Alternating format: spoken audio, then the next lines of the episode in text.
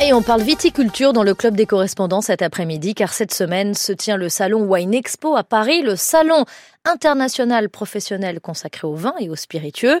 International car le Royaume-Uni et surtout l'Angleterre espèrent devenir un nouveau géant mondial du vin. Emeline Vin, depuis plusieurs années, le secteur grandit de manière exponentielle. Les vignobles britanniques ont produit 12 millions de bouteilles en 2022, une production qui a plus que doublé en 5 ans et qui devrait dépasser la barre des 20 millions cette année après une récolte exceptionnelle en 2023.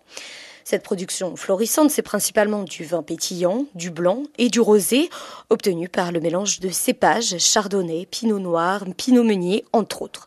L'Angleterre concentre l'immense majorité des 900 vignobles à travers le pays, qui exportent de plus en plus, en particulier à Hong Kong, Singapour et aux États-Unis. Et le dérèglement climatique pourrait offrir de nouvelles opportunités aux viticulteurs anglais. Oui, déjà la région sud-sud-est de l'Angleterre possède un sol calcaire, idéal pour les vins pétillants, et une météo plutôt douce. Il gèle assez rarement, et l'été, même s'il peut faire très chaud, rien à voir avec les canicules du sud du continent. En plus, avec le dérèglement climatique, les printemps commencent plus tôt, les automnes se terminent plus tard. Bref, des conditions parfaites pour un mûrissement très progressif du raisin qui donnera du vin à la saveur plus nuancée. Les producteurs traditionnels de vin au sud du continent commencent donc à s'intéresser au Hampshire, au Sussex, au Kent pour venir y délocaliser leur production. Et même les grandes maisons françaises de champagne s'y mettent.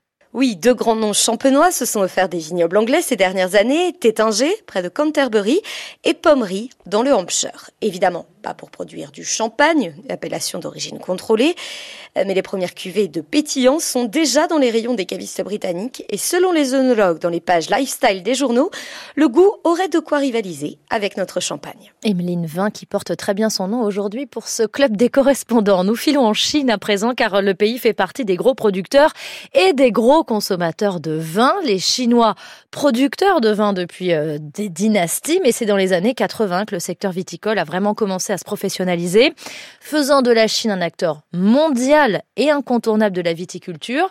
Sébastien Berriot, la Chine reste aujourd'hui un acteur majeur, mais le secteur traverse une période difficile. Oui, la Chine que l'on présentait comme un Eldorado de la viticulture, c'est vrai que les chiffres restent quand même aujourd'hui impressionnants. 800 000 hectares de vignes, c'est le deuxième vignoble de la planète, juste derrière l'Espagne et devant la France. À l'image de la province autonome du Ningxia, dans le nord du pays, c'est une véritable industrie viticole qui a été créée par le régime communiste avec les technologies les plus modernes, tout pour réussir donc sur le papier, mais le climat est aujourd'hui morose pour une raison principale. Les Chinois consomment de moins en moins de vin. La Chine n'est plus le grand marché mondial du vin que l'on évoquait en 2010.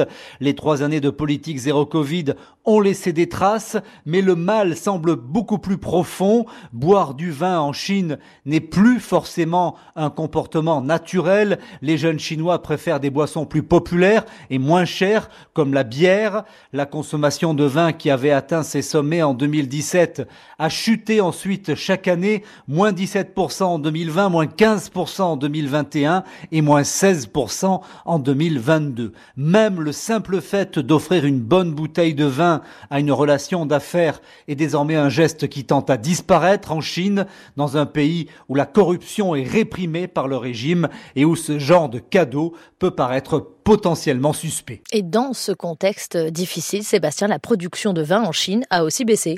Oui, une chute spectaculaire de la production. En 2015, les Chinois produisaient un petit peu plus de 13 millions d'hectolitres de vin, seulement 6,2 millions en 2020, un déclin, mais qui ne fait pas, en tout cas pour l'instant, fuir les grands groupes français, Pernod Ricard ou encore LVMH, qui restent présents en Chine. Sébastien Berriot, merci. L'Inde, à présent, et les Indiens, qui ne sont pas traditionnellement des amateurs de vin, mais cela est progressivement en train de changer, en tout cas dans l'élite, et le pays a même commencé à produire Sébastien Farsi. Le pionnier de ces producteurs indiens s'appelle Sula. Cela fait plus de 20 ans que cette compagnie indienne s'est lancée avec des vignobles plantés sur les plateaux de Nashik près de Bombay, une région qui compte l'un des climats les plus appropriés pour cette culture. Ces terres sont très ensoleillées pour offrir aux raisins euh, une forte concentration de sucre et de tanin, mais elle est située à 500 mètres de hauteur, ce qui lui assure des nuits assez fraîches et maintient donc son acidité. D'autres compagnies indiennes ont embrayé dans la même région comme Fratelli ou Grover, cette dernière ayant même fait venir au début un expert français pour développer son vin. Et ça commence à plaire aux Indiens. La qualité est assez inégale, le vin encore jeune, mais oui, les Indiens qui ne jurent généralement que par le whisky boivent de plus en plus de vin, surtout l'élite riche et urbaine qui voyage ou a vécu à l'étranger et pour qui c'est un signe de reconnaissance sociale car il faut le dire, une bouteille coûte au moins 7 euros, ce qui est cher pour la majorité des Indiens. Les revenus des classes aisées eux, ils augmentent rapidement et ils achètent donc beaucoup de vins, même importés, beaucoup plus onéreux à cause des taxes, des vins qui viennent surtout d'Australie, de France, de Californie ou du Chili. Ce marché est donc prometteur et connaît une croissance annuelle à deux chiffres et des sociétés françaises ont investi sur place. Moet Hennessy produit ainsi depuis 2015 un vin mousseux en Inde sous l'appellation Chandon qui est la marque de la société à l'international. Sébastien Farcy, correspondant de France Info en Inde pour ce club des correspondants consacré au vin.